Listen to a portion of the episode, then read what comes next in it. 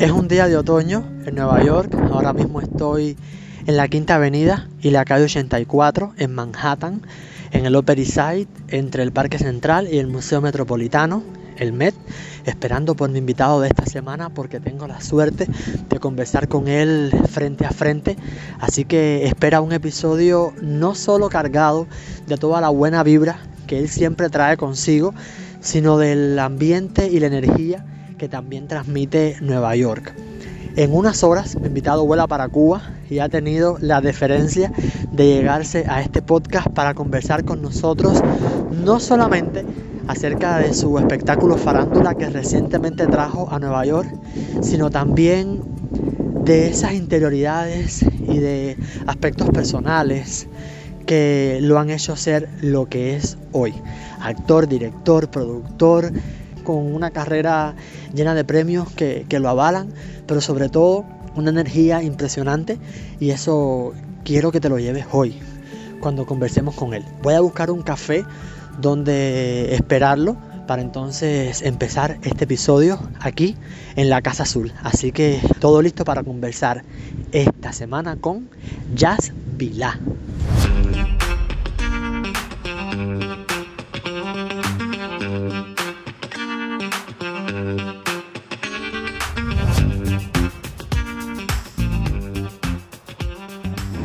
Ahora sí, estamos en, Madison Avenue, aquí en Nueva York. Vamos a acercarnos aquí al micrófono porque, para que todo salga bien. Me gusta que haya sonido ambiente porque es la vida también de la ciudad. Y te doy la bienvenida a Jazz Vilá, a mi podcast. Gracias, gracias por acompañarme y por decirme que sí, por aceptar la invitación.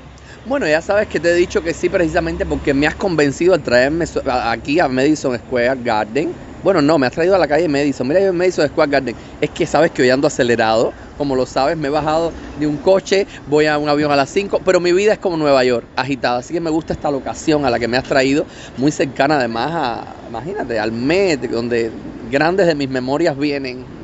XOXO. Tú siempre has sido así, con, con, con, con ese mar de, de energía, ese torbellino. ¿Siempre has sido así? Siempre he sido así siempre soy así y siempre seré así. Mañana es Halloween. Estamos grabando la entrevista el lunes y yo quiero sacarla mañana que es Halloween, martes. ¿Te gusta Halloween? ¿Te disfrazabas cuando niño? ¿No te gustaba disfrazarte? Ni me disfrazaba, ni además, mucho menos en Cuba no se celebraba Halloween. Eso es una payasada de la gente que se hace ahora los de Halloween. Eso es para la gente de ahora, que ahora es que se celebra eso, ahora se hace más y tal. Pero eso, el que te diga que se, que se vestía de Halloween en Cuba de niño, te está mintiendo. Y demás, y demás. Vamos a estar aquí en la cola porque a la gente le gusta montarse una historia que no es. No, no, mira, a mí realmente nunca me gustó disfrazarme ni para actuar ni para Halloween. Yo no, no, no me metí en esas cuestiones. Ahora sí, pero bueno, me, me disfrazo para los personajes y para las cosas. Pero fíjate que no soy yo muy de Halloween, no soy yo de esas cosas, pero no por nada es que no, no, no soy como de esas fechas así, de, de, montar eso. No, no, no, es que ni me guste ni que no me guste. Es que, no sé, les resto importancia realmente. Yo reconozco y respeto a la gente que le gusta Halloween. Yo lo digo, no tiene nada que ver con mi cultura. Entonces no, me da igual, honestamente me da igual Halloween, perdón si estoy ofendiendo a alguien, pero me da, me da igual Halloween. Eh, eso, eso, es, eso es el Día de los Muertos. Los mexicanos lo celebran como el Día de los Muertos, en otros países centroamericanos, en Nicaragua se celebra. Está bien, porque eso está ligado a tradiciones y a cultura. Luego, lo que es Halloween como tal es un gran... Eh, digamos, eh, es una gran excusa comercial para vender disfraces, para vender caramelos, para vender trajes y tal. Y me parece fenomenal comercialmente. A mí me encanta el comercio y me encanta la venta. Pero realmente como no forma parte de mi tradición, te, mentiría. O sea, no es una tradición además que me interese abrazar. Me interesan abrazar algunas tradiciones de varios países, de varios lugares, otras tradiciones. Otras tradiciones que por tanto y demás, em, al, al no tener ese sentido quizás tan comercial, son de mayor interés para mí. Pero eh, realmente esta no es una que me llame la atención. Vaya, conmigo no van a vender caramelo. Jazz Vila, este nombre tan musical, ¿de dónde viene? Me lo puso mi director Alejandro el director de Juan de los Muertos, director de Personal Belonging, un gran amigo al que admiro, al que quiero, eh, eh, al que siempre le voy a estar agradecido por dejarme ser parte imborrable del cine cubano, con esa maravillosa película y con ese maravilloso personaje que me escribió de la China. Y él fue el que me puso jazz, porque él dice que yo soy como la música, como el jazz, como el género. Así, musical pero impredecible, impredecible y único.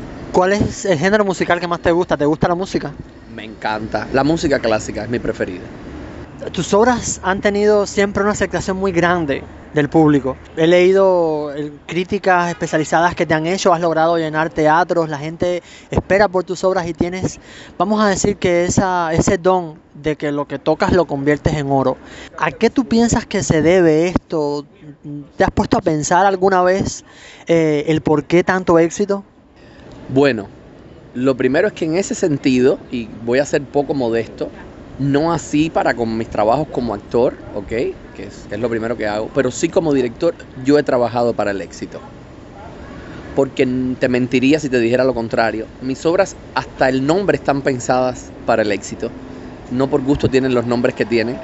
Desde que incluso las concibo y las escribo, las pienso para que sean éxitos, esas en concreto y por supuesto eso ha traído, eh, eh, eh, digamos, como aparejado el éxito luego de otras que no planteo como tal éxito, pero que sí las hago así. Y las pienso así porque no las pienso para mí, las pienso para la gente.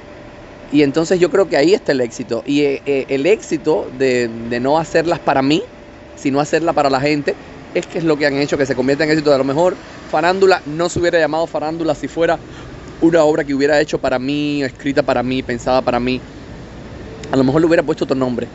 Pero, o sea, hay mucho y mucho pensamiento y mucho análisis y mucho compartir con otras personas. Primero planteárselo a ver realmente si funciona. Comercialmente, justamente.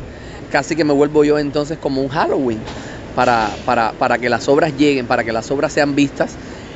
A ver, lo que ha sucedido es que ciertamente, aunque yo he trabajado para ese éxito, el resultado ha roto mis expectativas. Una pausa para que pase esto que está pasando, es maravilloso, en cuatro ruedas. Y volviendo al tema, te digo que eh, nunca, nunca, nunca, siempre me, me, sorprende. Me sorprende el público. Eh, creo que es el mayor regalo que, que, hay. Yo trabajo para él, pero el público siempre termina sorprendiéndome y rompiendo mis expectativas. Entonces eso es muy bonito porque, eh, ya te digo, trabajo para el éxito, pero el éxito siempre supera mis expectativas. Estrenaste hace poco o trajiste hace poco farándula aquí a Nueva York. Cuéntame de, las experiencias, de lo que te llevas de traer esta obra que ya te había catapultado o que te había puesto en un, en un lugar mucho más querido eh, por el público, pero lo traes a Nueva York. Cuéntame de esa experiencia. Mira, es una cosa mágica realmente, o sea, el hecho de que eh, la obra haya llegado aquí a, Nueva York. Primeramente, o sea, siempre es un sueño para cualquier actor, director, eh, llegar eh, a Nueva York. Nueva York, aquí está Broadway, aquí está la meca del teatro en el mundo. Cuando llegas aquí te preguntas, por supuesto, muchas cosas, sobre todo cuando en ese sentido sí no, no, no lo esperaba. O sea, no lo esperaba de ese momento. Quizás ahí está el punto, es el resultado de tanto esfuerzo y de tanto trabajo, pero... Eh, fue un, fue, fue, fueron muchas sensaciones juntas. O sea, Farándula concretamente es una obra eh, que tiene un lugar especial en mi corazón, parte de una historia, como siempre ya he dicho, personal, que he transformado y he convertido en obra. Eh, y al mismo tiempo, eh, o, sea, el hecho de que era la primera vez que yo la actuaba, o sea, hice el personaje de Lorenzo, que en la historia real es el personaje mío, soy yo, es una especie de alter ego, y, que, y poderla poner en un escenario como este, Em, realmente, o sea, me, me, llenó. Luego, a nivel emocional y espiritual, significa muchísimo. O sea, en esta ciudad está enterrada mi abuela, mi bisabuela, o sea, aquí están parte de mis raíces.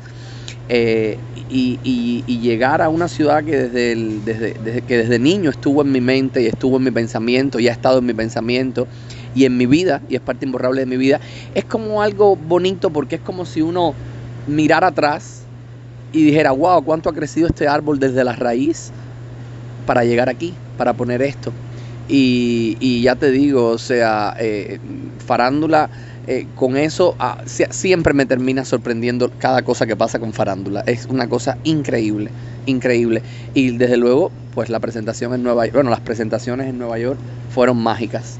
¿Cómo vives tú el proceso de escribir tus obras? Bueno, mira, el proceso de escribir las obras es, un proceso, ¿cómo te diría?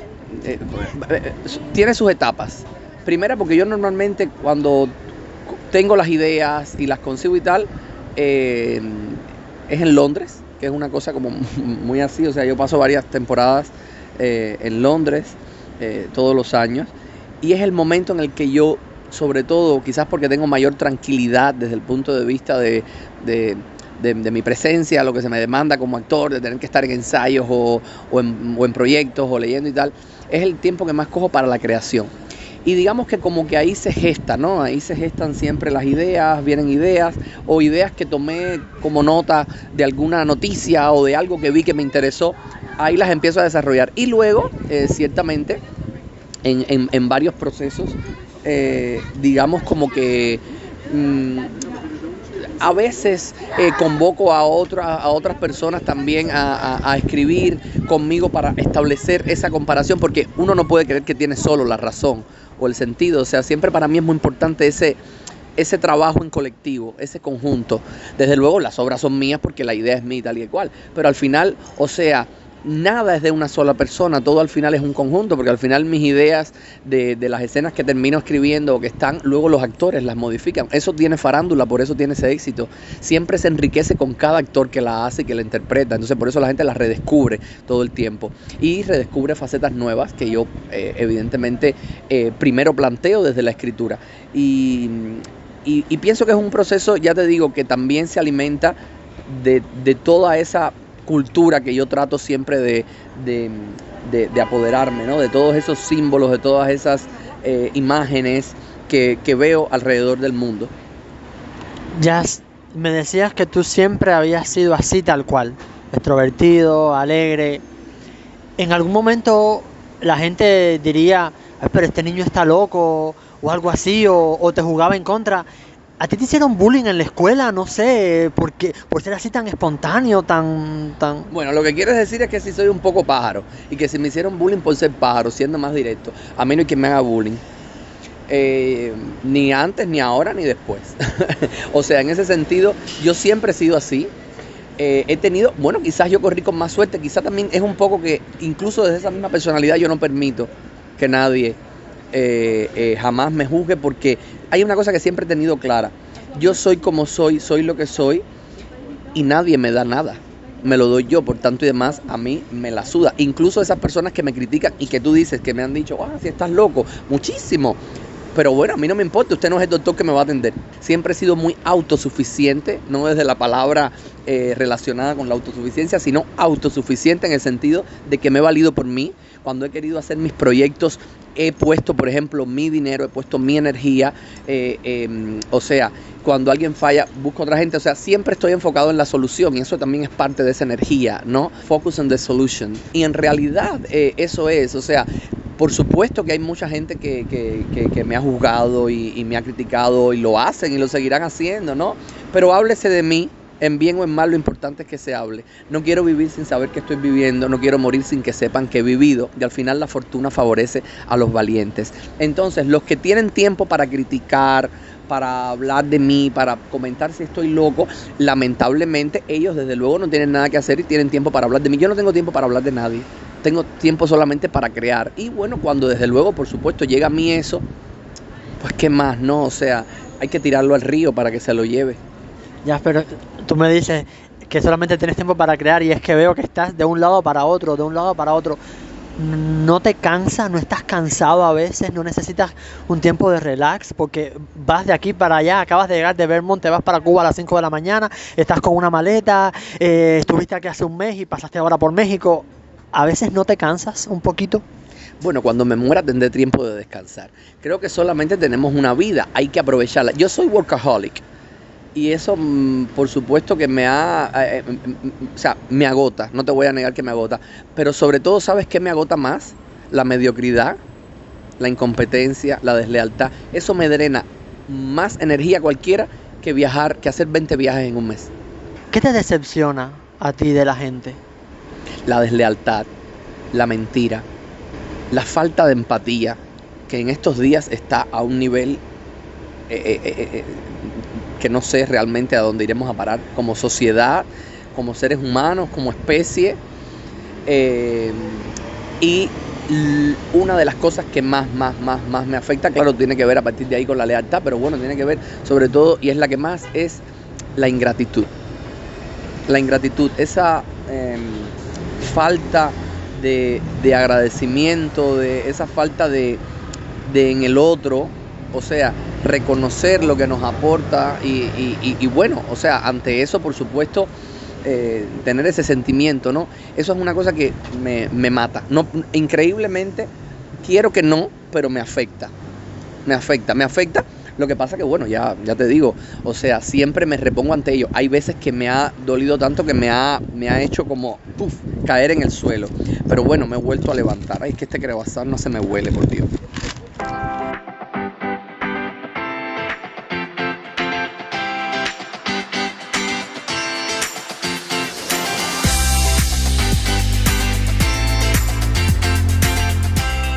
Tú tienes una carrera súper amplia, tienes premios que te avalan.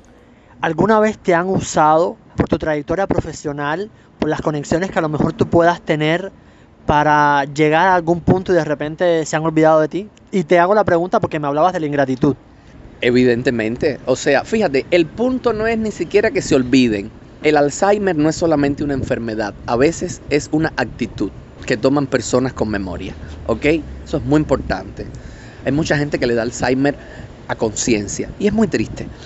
Quizás por eso yo tengo una carrera tan amplia, quizás por eso eh, yo estoy tan agradecido a la vida de todas las oportunidades que me ha dado y que me sigue dando, a veces sin yo esperarla vienen a mí, eh, tienen que ver posiblemente con esa gratitud. Yo no lo hago para que venga, ¿no? Pero es el resultado. Sin embargo, por supuesto, o sea, hay personas que me han robado, que me han estafado. Yo tengo un amigo que me dice directamente, es que cuando la gente te ve a ti, te, ve a tus pasaportes, ve tu nacionalidad, y ciertamente es verdad, posiblemente la gente filtra a través de eso, y es muy triste, ¿no? Es muy triste cuando te das cuenta de eso porque hay personas en las que has confiado, hay personas a las que desde luego has ayudado, y eso es una cosa, ¿sabes? Que mm, yo he hecho toda la vida porque a mí me han ayudado mucho, muchísimo. Entonces yo siempre digo, o sea, que uno debe dar aquello que recibe. Y eso cuando la gente dice, yo realmente hay muchas cosas que te digo de manera muy directa aquí, que la gente dice, no, porque por ejemplo eh, uno tiene que dar sin esperar recibir. Shit. ¿Ok? Eso es eso es como em, palabrería barata, como estas historias que la gente sale diciendo siempre, bueno, resiliencia, tal. No, no, no, yo no creo en eso. O sea, ciertamente yo no te estoy diciendo que espere lo mismo que yo doy. No es necesario eso, pero la gratitud claramente que la espero. ¿Tú crees en el karma? Hombre, no creo en el karma. El karma es una certeza matemática. Y lo he podido comprobar a través de los años y sé que lo voy a seguir comprobando a través de los años. Lo que pasa es que a veces el karma no se ve es una energía, pero desde luego creo en el karma, para bien y para mal, porque es la naturaleza misma. Es la naturaleza por la que, por, supuesto que la ingratitud provoca cuestiones y provoca cosas, o sea, es lo que te digo, o sea, cuando usted tira una semilla, usted tira una semilla en un desierto a ver si florece. Pues posiblemente no, pues la tira en la tierra ¿Entiendes? Usted la riega, le echa sol, esa planta crecerá. O sea, pasa lo mismo, claro que yo espero. Si yo, si yo, si yo siembro la semilla, la riego, sol, tal, y la cuido, yo claro que espero que la, que la planta salga. ¿Cómo no voy a esperarlo? El que te diga eso, está en contra de... ¿Para qué pierdes el tiempo? Entonces es mentira. La que la gente dice, no, no, no, no. Cuando tú das y tú te entregas, claro que tú esperas. El que te diga lo contrario, realmente creo que es un poco hipócrita. Ah, consigo mismo. ¿Ok? Eso por ese lado. Y por el otro, eh, o sea, eh, si ya vamos a hablar un poco eh, de lo que tiene que ser el, tema de lo que mm, hablo de, esperar, ¿no? Y, y, y de las personas que han sido ingratas, muchísimas, muchísimas. Pero bueno, yo no tengo la culpa de brillar. ¿Cuáles de los tantos personajes que tú has interpretado que son tan diferentes, tan disímiles, ¿Cuál es el que más te ha costado en el sentido de que ah, este personaje me ha llevado a mí a la misma tabla y me ha sacado hasta lo más profundo de, lo último que tengo y me ha drenado mi energía? ¿Has tenido experiencias así? Bueno, a ver, si vamos a hablar de, de personajes, eh, o sea, por ejemplo, el personaje del acompañante es un personaje con el que tuve que, con el para el que trabajé realmente mucho, desde un, desde un, desde un área de lo personal donde realmente no había trabajado con esa eh, profundidad por, determinadas cosas y sobre todo porque para mí es muy importante con la implicación que tiene el tema que estábamos tratando en la película. Yo pienso que cuando uno hace un personaje uno tiene que entender a qué historia uno está aportando. Y era una historia muy importante porque es, un, eh, es algo que, atañe realmente a un, a, un, problema como es el problema del SIDA, ¿no? Y cómo empezó, o sea, como tú, eh, hacer cine, es, hacer un cine histórico como ese, es, es, es dejar un mensaje entonces uno tiene que tener mucho cuidado. Y cuando haces el personaje, como en ese caso antagónico, hay que entender las razones por las cuales ese personaje, porque las personas también, como los personajes por supuesto son reflejos de las personas, responden a circunstancias. Ya eh, propiamente en el teatro, ¿cómo es ese momento antes de salir a escena? Imagínate, yo creo que eso es algo, mira, es algo que experimenté ahora de nuevo, porque yo no había vuelto a actuar en el teatro desde hacía ocho años no tenía una temporada, eh, eh, con lo cual eso que, vine aquí a Nueva York y estuve un mes de presentaciones, luego en México también. Y es maravilloso, ¿no? Porque siempre termina sintiendo ese nervio, e, e, esa cosa, y eso es maravilloso no perderlo. Y eso es algo indescriptible. Yo creo que es por lo que lo seguimos haciendo, los que lo hacemos siempre, y, lo que nos va la, los que nos va la vida en esto. O sea, yo realmente consigo que un artista tiene que sentir eso. Y el, y el hecho de valorar eso es lo que hace que lo hagas así te vaya en ello la vida. Me acuerdo ahora mismo de vestuario, maquillaje ah, en YouTube, Bomb, que yo lo disfruté mucho, lo disfruté sobre todo en tiempos de la pandemia. Te recuerdo, y perdón por la reiteración a las personas que son fieles oyentes del podcast, que yo no soy de la capital de Cuba, con lo cual no tengo acceso a, ese, a esas funciones de teatro, a esa vida cultural que se vive en La Habana. Y yo disfruté muchísimo vestuario, maquillaje. ¿Cómo tú ves el futuro del teatro? ¿Lo ves en las redes sociales? ¿Cómo usar estas plataformas? Porque también te digo, quizás millones de personas lo habían hecho de la manera en lo que tú lo hiciste y no lo hago por eh, ensalzarte ni mucho menos. Yo no lo había visto y lo disfruté y me parecía que estaba en una sala de teatro y apagaba la luz en mi cuarto y ponía vestuario maquillaje en YouTube, que por cierto voy a dejar el link en la descripción del episodio. Ay, qué bueno para que lo vuelvan a ver. El problema es que no pudiste ver nada igual porque no se concibió igual que nada.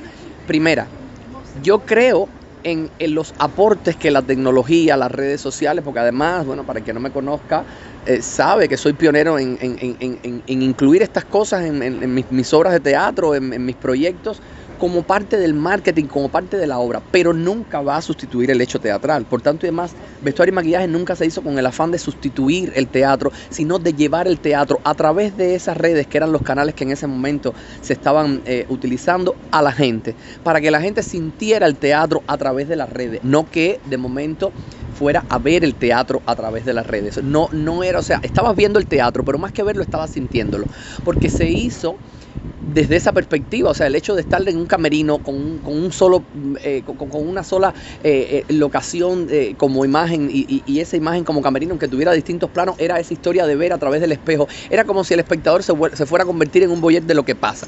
Y al mismo tiempo, aunque era, mm, por supuesto, una cuestión, digamos, como más un audiovisual, sí tenía todo ese tinte que puede tener una obra teatral desde los personajes, desde los guiños que se hacían tanto al teatro como al cine mezclado, porque tenía esa magia. Yo creo que fue una cosa muy bonita porque fíjate, vestuario y maquillaje fue algo que yo concebí antes de la pandemia como para hacer una serie de algo. Y creo que la pandemia vino a dar al traste para que realmente tuviera ese valor que tú disfrutaste y no sabes cuánto me alegra que mm, ahora mismo haciendo esta entrevista, y ahí es donde te digo, ves cómo el karma funciona, una vez más me siento tan orgulloso de haber creado algo así, de haber hecho algo así, porque tanta gente como tú que ni yo lo pensaba ni lo esperaba. Ya no solamente en este caso por la pandemia, ves, como gente como tú, que no estaba en La Habana, que a lo mejor no ha visto mis obras porque no la hemos podido llevar a otras provincias, pudo disfrutar un poco de ese divertimento, de esa magia, en un momento en el que todo era tan reiterativo, todo era tan lo mismo. El teatro grabado, el teatro grabado no es igual. Para nada. El teatro grabado no tiene alma. El teatro grabado es un esqueleto, es una momia del teatro, ¿ok? Yo lo veo así. O sea, a menos que usted, como es caso de, por ejemplo, el National Theatre, hace unas producciones teatrales pensadas para cine. Entonces eso es otra cosa completamente distinta, porque estamos llevando el teatro a un lenguaje cinematográfico. Aquí lo que yo hice fue plantear una historia muy teatral a través del audiovisual pero transmitido a través de las redes. Era para verlo en el teléfono. Esa era, por eso la gente me decía, pero ¿por qué no los haces más largos los capítulos? No sé qué más. Es que no es para eso, es para un momento. El teatro te deja momentos y vestuario y maquillaje no era para hacer una obra de teatro, era para hacer momentos. Jazz, ¿cómo tú seleccionas a los actores que van a trabajar contigo? Porque eres productor, eres director. ¿Qué tiene que tener un, un actor para, no, no solamente para captar tu atención, sino para, para decir, ok, es este y no es otro? Bueno, he de decirte que eso, he de decirte que eso ha evolucionado a través de los años. Hace 10 años fue una cosa, hace 10 años yo tenía como una ilusión, tenía un deseo, creía un poco en esos jóvenes eh, actores que fueron parte de mi compañía de su fundación y que tenían ese sentido y que creían como más en el teatro. Eso ha variado porque hoy en día los deseos de los actores ha variado, ya la gente no quiere ser actor, quiere ser famoso. Y a partir de, de esa premisa ha cambiado también mi sentido, porque mm, yo sigo creyendo que el arte es un combate, en el arte, en el arte es necesario dejarse a la piel y el teatro es una cosa, por ejemplo, en el caso del teatro, eh, pero en el caso de nuestra carrera en general, la carrera del, del- del- artista y sobre todo del actor, que es una carrera tan difícil porque nunca sabes sobre todo qué- cuál es el próximo proyecto, cuál es tal, tienes que hacerlo y sentir una gran vocación. Hoy en día, lamentablemente, antes yo es verdad que tenía actores en los cuales notaba su vocación y entonces los escogía. Habían actores que se me acercaban también porque tenían la vocación de ser actores y querían hacer eso que yo estaba haciendo y eso yo lo representaba. Hoy en día ha cambiado completamente, pero completamente 180 grados. Ya lamentablemente yo no veo vocación en los nuevos actores. Te estoy hablando de esto, como mismo te estoy hablando de que sí hay actores que son ya grandes figuras. Todo el mundo sabe que, por ejemplo, en la última versión de, de Farándula trabajé con una Blanca Rosa Blanco, eh, trabajé con Beatriz Viña, eh, Michelle Penton, que ya estaba en la compañía, son actores que evidentemente siguen siendo estrellas y por supuesto tienen la vocación más que clara, ¿no? Pero sobre todo con los jóvenes. eh, ahora lo que trato es de ver, y te lo digo así, posiblemente em, el hecho de cómo podrían brillar sobre la escena tratando de tomar algo de su talento. Y me es mucho más difícil realmente trabajar, porque yo trabajo con los actores para, para, para conocerlos, para crear, eh, eh, eh, ¿cómo decir? Pequeñas estrellas, ¿ok? Porque a, a uno le gusta ver, como por lo menos a mí me gusta ver como creador, cómo, cómo es la evolución de un actor. Pero lamentablemente ese proceso hoy en día se ve bastante frustrado, porque ya te digo, la gente no es que realmente tenga el deseo, o es lo que más he notado yo en mí, de querer crecer como actores, quieren crecer en su fama y no entienden que la fama es el resultado del trabajo. ¿Te gusta la fama a ti? La fama es algo que me acompaña, porque la fama no es lo mismo que la popularidad. Y ahí se confunden las cuestiones. O sea, la fama está ligada a tu trayectoria, la fama está ligada a tu legado, a lo que tú dejas eh, y que la gente reconoce como algo válido. Eh, yo soy famoso porque mis obras tienen una respuesta del público, porque mis personajes se quedan, porque están ahí, pero a lo largo del tiempo. Y la popularidad es algo que está ligado a un fenómeno de un momento. O sea, yo soy famoso porque aunque yo no salga en farándula, la gente me reconoce y reconoce en esa hora. Hay mucha gente que en la calle me dice, farándula. O sea, no me dicen mi nombre. Y yo soy el director, yo no estoy en la obra. Pero saben que yo estoy detrás de eso. O sea, esa obra, lo que les ha llegado, incluso por otras personas, aunque no la han visto tal y cual, llega mi legado, llega mi trabajo, llega además por la huella que he dejado en el teatro cubano, eh, que, que es ese sentido. La popularidad está ligada a un momento, o sea, tú puedes hacer un audiovisual, una, una película, una novela, y eres popular en ese momento. Ojalá y todo el mundo que haga una película 10 años después lo recuerden por un personaje como la China. Por ejemplo, yo he hecho muchos más personajes eh, y hay otros por lo que me han recordado, sí, en el momento o durante cuando está la película, pero después la gente no. Pero, por ejemplo, un personaje como ese, o sea, no solamente por la película, como ese, o sea, eh, marca y ahí está tu legado. Entonces esa es la diferencia entre popularidad y fama. No podríamos decir que la China simplemente es un personaje popular porque ya han pasado más de una década y sigue. todavía, todavía, todavía. Totalmente, totalmente. O sea, eso es la diferencia.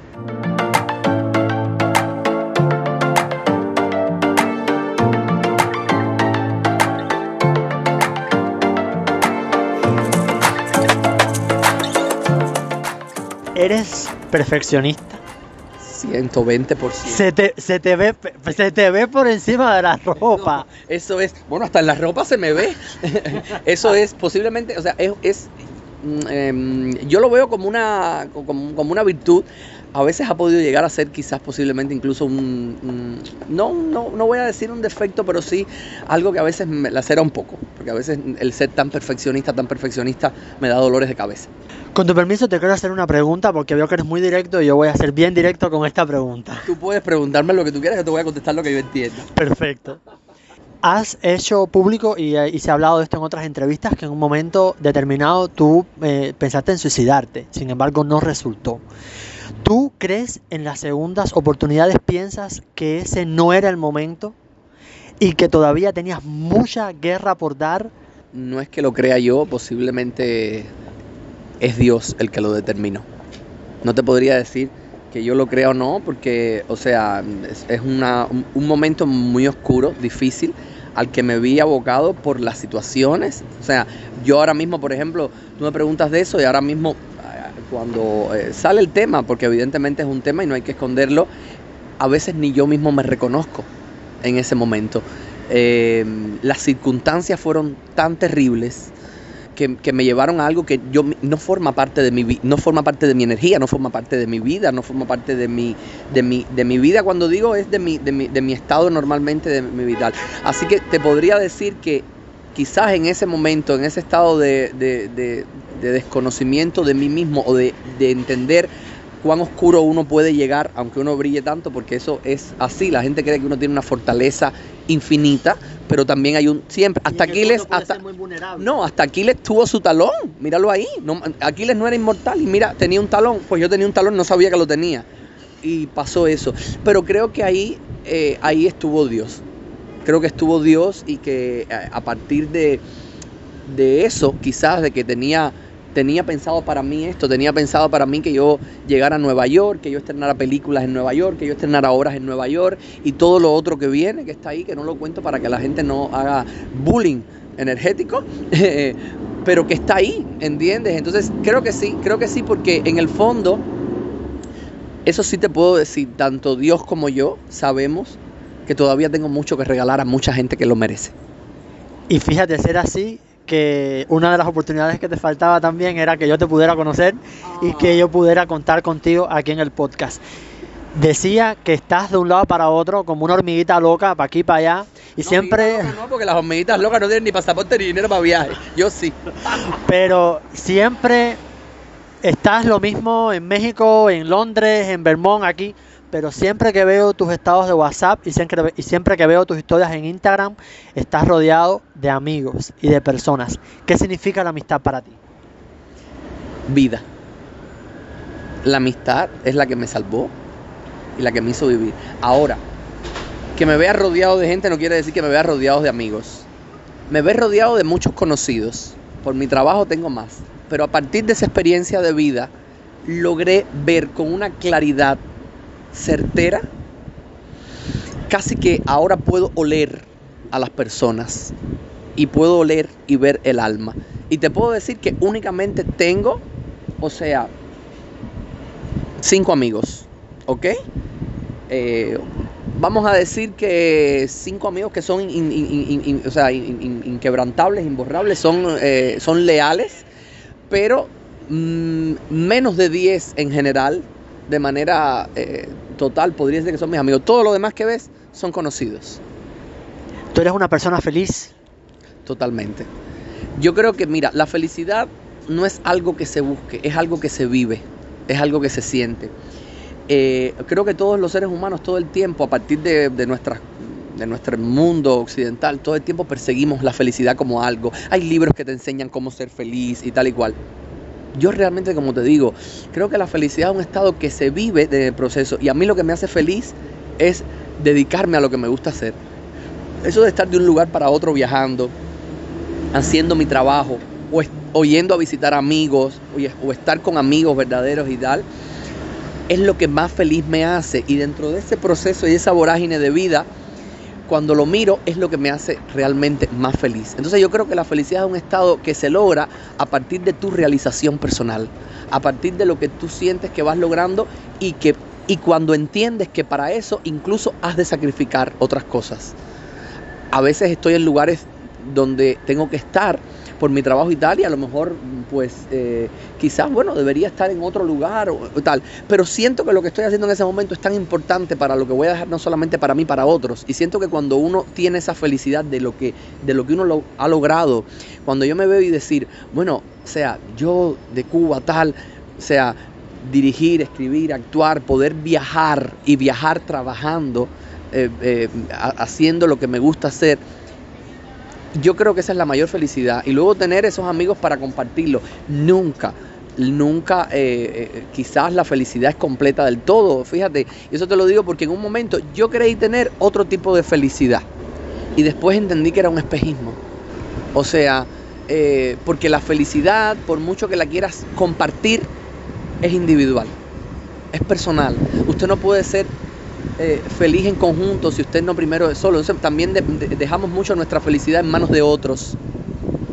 La felicidad está en uno y la dejamos en manos de otros. Hacemos cuando incluso hacemos eso, buscamos un libro para cómo ser felices.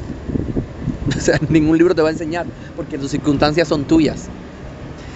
Está empezando a llover. Esas cosas pasan. Esas cosas pasan. Es la buena energía. Yo sé que, por lo que me has dicho, que conocidos y amigos Espero que en algún momento seamos amigos porque ahora somos conocidos porque recién te acabo de conocer. Pero eh, decirte que aquí me tienes, que tienes a mi podcast. Te deseo toda la, todo el éxito porque ya la suerte la tienes en todos los proyectos que tienes que te iba a preguntar de ellos pero no lo voy a hacer porque eso me da la excusa para volvernos a encontrar y para entonces podernos actualizar. Gracias de corazón. No, a ti gracias, de verdad. Gracias por hacer este podcast tan bonito, por hacerlo así. Además, gracias por el chocolate y el croissant que me has invitado. Hay que ver, ser eh, agradecido. Y esto me ha encantado, me ha encantado porque con este chocolate, este croissant y aquí en Nueva York, esto ciertamente es un sueño. Te deseo también a ti que este sea otro de muchísimos capítulos que puedas conversar con gente siempre sincera, bonita y que le queden estos mensajes a, la gente y, y que todo el mundo, o sea, al que puedas llegar, realmente bueno, imagínate. Una motorina, estamos en Cuba, una motorina. No, no, no, esto no se parece a Cuba. No, no, no, no, no, no, no es el espíritu, no es el espíritu. El croissant y la leche aquí nos acompañan, allí no tanto, eh, pero no importa, hay otro tipo de amor.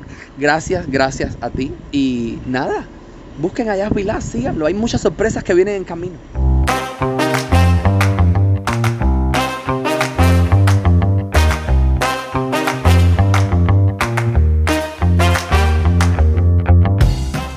con este ambiente de noche de otoño, porque ya anocheció aquí en Nueva York, me voy despidiendo por esta semana. Espero que hayas disfrutado del episodio Gracias siempre por estar conmigo hasta el final de cada capítulo. Sigue a Yas Vilá en sus redes sociales para que te enteres de lo que está preparando, de las últimas locuras que le están rondando la cabeza. Y encuéntrate conmigo el martes próximo aquí en la Casa Azul. Tengo nuevas historias, nuevos invitados.